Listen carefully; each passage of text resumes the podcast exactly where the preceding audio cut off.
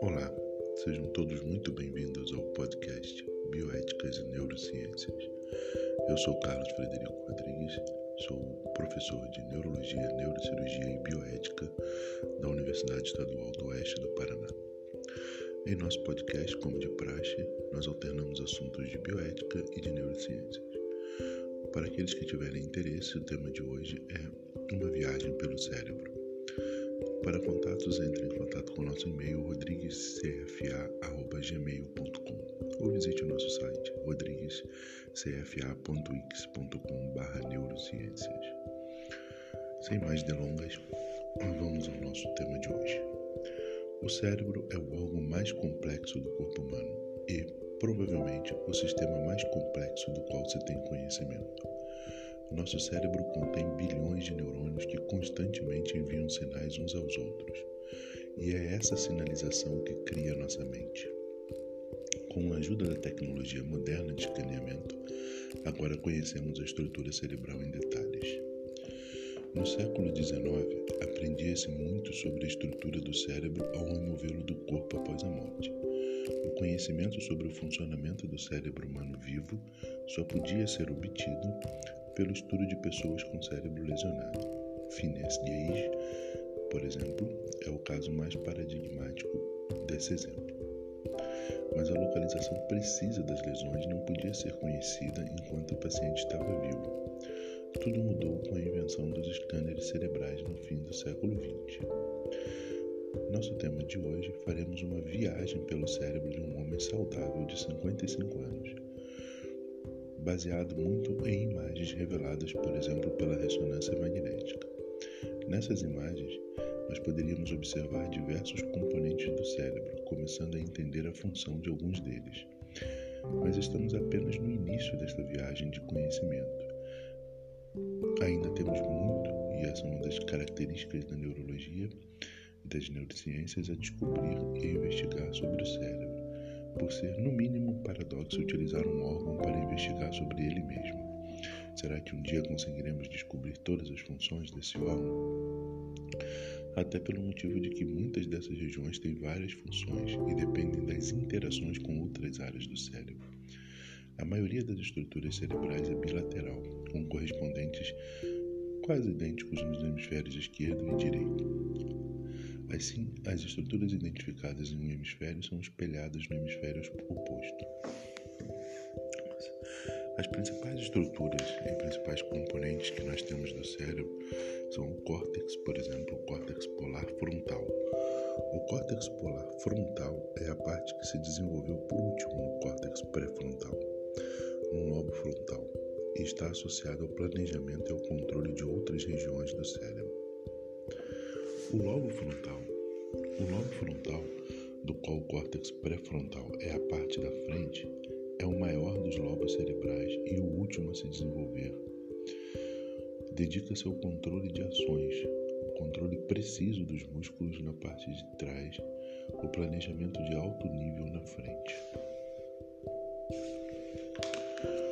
Córtex. O córtex cerebral ele tem uma superfície sulcada, profundamente sulcada, criando uma área de superfície. Os principais sulcos, depressões, são usados como limites para definir as regiões do cérebro. As saliências entre os sulcos são conhecidas como giros. Os principais componentes do lobo frontal são os giros frontais superior, médio e inferior. Giros órbito-frontais. Os giros órbito-frontais, localizados na parte inferior do cérebro, recebem sinais de olfato e do paladar, assim como o restante do córtex pré-frontal. Essa área está relacionada ao prognóstico do futuro, mas é especializada nas predições sobre a recompensa e punição, e portanto em emoções. Essa área está conectada a uma outra região chamada amígdala. Córtex cingulado anterior. Aqui observamos o início do córtex cingulado anterior, situado entre os dois hemisférios. Ele situa-se ao lado do sistema límbico. Está envolvido em associar emoções e ações e na predição das consequências das ações. A parte posterior do córtex cingulado anterior tem conexões diretas com o sistema motor. Lobos temporais. Os lobos temporais estão localizados bem na frente dos lobos, uh, bem abaixo, desculpa, dos lobos frontais. Bem na frente dos lobos temporais, os polos temporais, o conhecimento adquirido a partir de todos os sentidos é combinado com um tom emocional. Também podemos observar os ventrículos laterais no meio do corte. Eles são parte de um sistema de cavidades contendo líquido no meio do encéfalo. Ínsula. A ínsula prega de córtex escondida profundamente no cérebro entre os lobos frontal e temporal.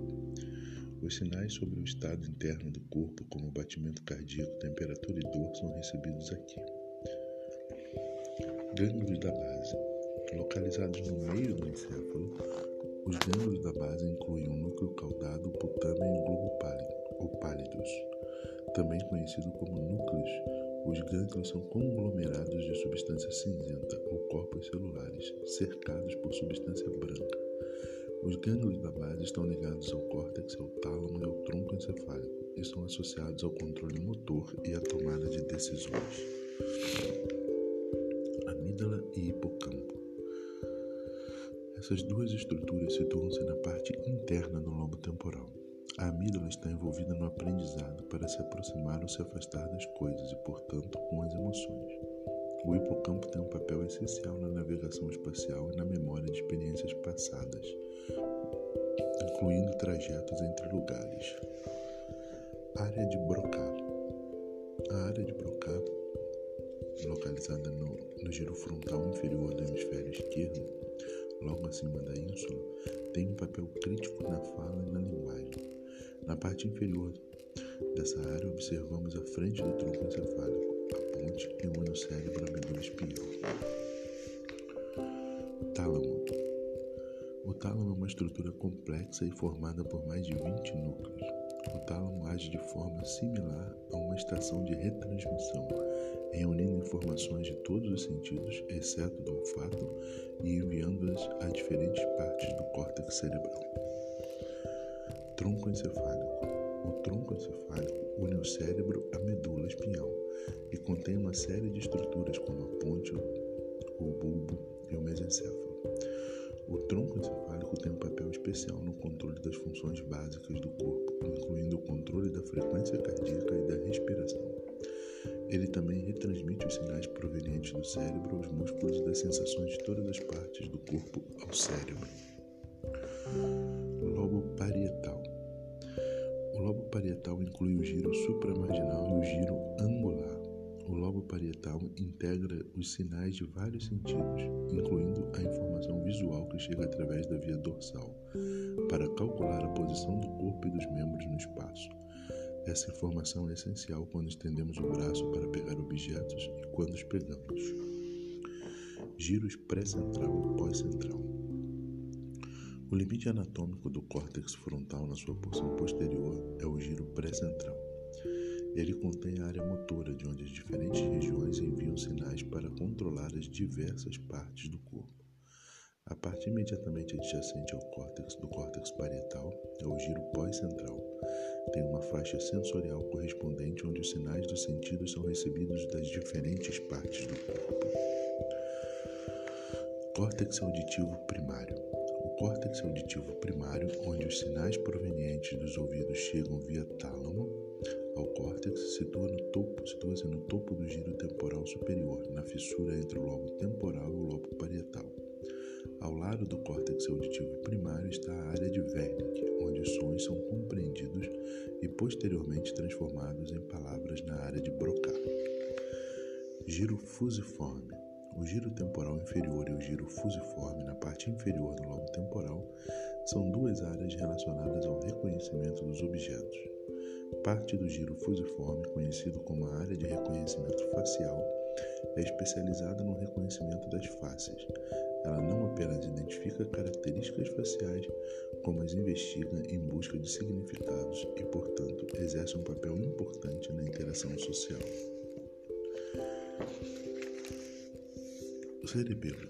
O cerebelo é o pequeno cérebro, altamente é convoluto, constituindo a parte posterior e inferior do encéfalo. O cerebelo está relacionado com o controle motor fino e com o timing dos movimentos.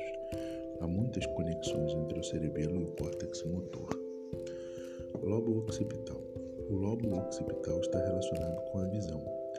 Nas áreas mais anteriores, os sinais provenientes do córtex visual primário são analisados em termos de características como forma e cor. Depois, a informação é enviada para o córtex temporal inferior, ao longo da chamada via central, e é usada no reconhecimento de objetos.